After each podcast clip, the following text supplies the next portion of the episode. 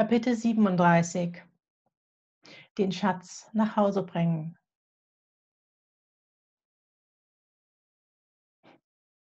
Was will ich denn eigentlich?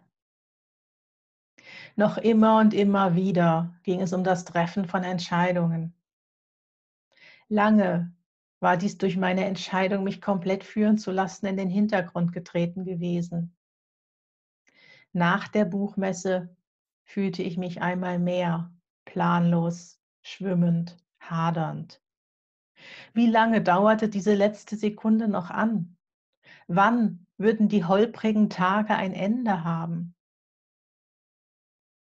In diesem Vakuum fühlte ich mich zurückgeworfen auf diese ursprünglichste aller Fragen.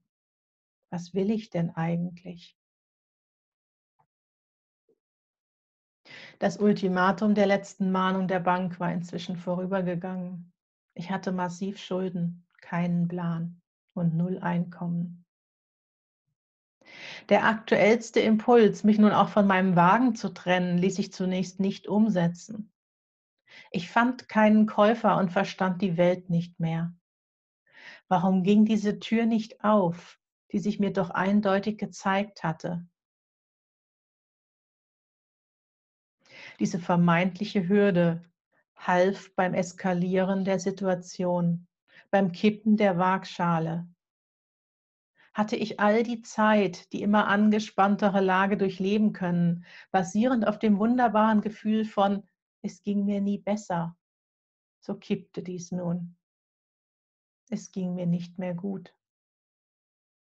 Erstmals konnte ich vor Sorgen über das Morgen nicht mehr schlafen.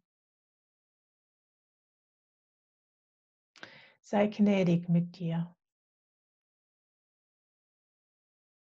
Wie auch schon im Sommer zuvor öffnete diese Erinnerung ein Impuls von außen, Schleusen. Ich spürte plötzlich, ich bin es mir wert, dass es mir gut geht. Mit diesem Satz rückte ich in den Mittelpunkt, ich als Mensch und nicht ich als Verfasserin einer Geschichte, die in die Welt gehen soll.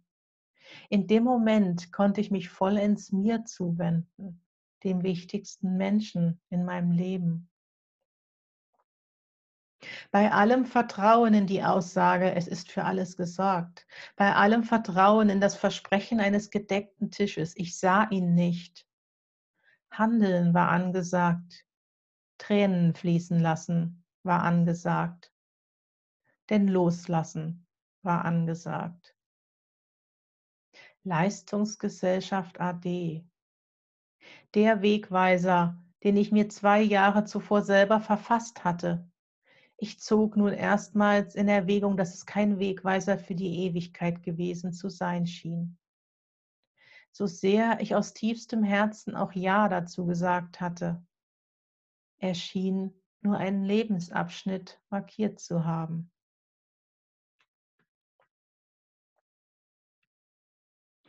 Über den Sinn des Lebens das Leben vergessen. So sinnlos und leer mir mein Leben einst erschien, so sehr ich es als Überleben nur bezeichnet hatte, kam mir der Ruf meiner Seele so sehr gelegen. Endlich Sinn. Das Durchleben des Alten, das ein Durchleiden war, es ergab Sinn. Die Lektionen des Lebens, Sie ergaben Sinn. Die Kraft, die ich in mir spürte, Altes überlebt zu haben, sie ergab Sinn. All die einst verhassten Geschehnisse, die mich prägten, sie ergaben Sinn. Doch aus einer Dankbarkeit, anscheinend ein Ende der Sinnsuche erreicht zu haben, wurde Qual. Aus dem wunderbaren Gefühl der trostlosen Leere meines alten Lebens entronnen zu sein, wurde Erfüllung, wurde Qual. Aus einem sinngebenden Voranschreiten ins Nichts wurde Hochgefühl, wurde Qual. Ich habe mich mir geschenkt und bin doch immer noch dabei. Ich habe mich von so vielen alten Prägungen befreit, um doch immer wieder neue zu entdecken. Auch ein freiwilliges Pflichtgefühl das aus einem guten Gefühl heraus entstand, kann sich irgendwann wieder nach Pflicht anfühlen. In meinem neu gefundenen, sinnerfüllten Leben schwand der Fokus auf das Leben und richtete sich aus auf Sinn. Einmal gefunden, einmal definiert, fällt es schwer wieder loszulassen. Jeder Weg, den ich gehe, ist mein Weg. Loszulassen sind die Erwartungen an das Ausgestalten. Erstmals ein gefühlt eigener Weg war es gewesen, aus eigenen Visionen geboren. Wie kann es sein, dass ein Verfolgen von Visionen nicht direkt und einfach in deren Erleben führt? Alles war ich bereit zu geben und alles gab ich. Kein Weg, kein Schritt und kein Atemzug sind falsch. Auch nicht ein Abbiegen in eine Richtung, die ich für ausgeschlossen hielt.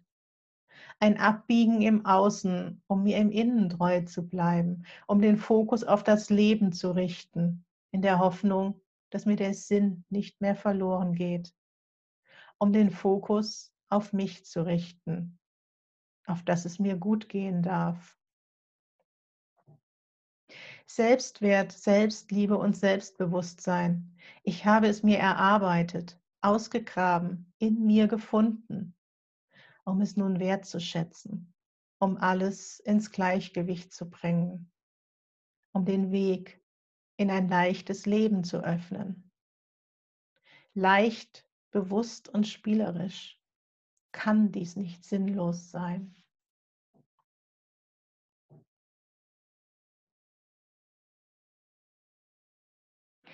Das Gefühl, Berufung zu leben, hatte mich viele Monate dieses Jahres angetrieben. Mich dadurch erfüllt zu fühlen und gleichzeitig meinen Beweis zu dokumentieren, dass es einem auf dem Seelenweg an nichts fehlen wird, war mein Ansporn gewesen. Doch genau in diesem Moment stand gefühlt die Entscheidung an, ob mir Berufung über Wohlergehen geht. Gnädig sein erinnerte mich an mich, an meine Liebe zu mir, die ich doch immer mehr hatte wachsen lassen. Daran, dass ich der wichtigste Mensch in meinem Leben bin. Ich bin es mir wert, dass es mir gut geht. Das bedeutete für mich, dass ich Sehnsucht danach verspürte, am Leben im Außen wieder teilzunehmen. Ohne Einschränkungen, was ich als nächstes essen würde. Ohne Einschränkungen, wohin oder zu wem ich als nächstes fahren möchte. Ohne Einschränkungen, an welchen Veranstaltungen ich gerne teilnehmen möchte. Denn all dies war über viele Monate hinweg nicht mehr möglich gewesen in dem Level an Selbstliebe, Selbstwert und Selbstbewusstsein angekommen, das die letzten zwei Jahre mir geschenkt hatten, wollte ich nun leben. In Dankbarkeit für meinen Weg, der kein einfacher war. In Dankbarkeit für all die Entwicklung und Entfaltung, die ich mir schenkte, dadurch, dass ich ihn beschritt, ohne auch nur einen Moment davon zu bereuen. Die Heldin hat ihre Schätze geborgen. Sie selber ist das Wunder, auf das sie gewartet hat. Und mit diesem Schatz, als dieser Schatz, als das Gold, das ich bin, geht es nun weiter. Eine Art von Wiedergeburt. Und mein Arbeitgeber wird gefühlt weiter das Universum sein. Doch nach dieser Entscheidung für mich für ein aktiveres Angehen der Situation im Außen. Damit erst betrat ich so wirklich das Nadelöhr.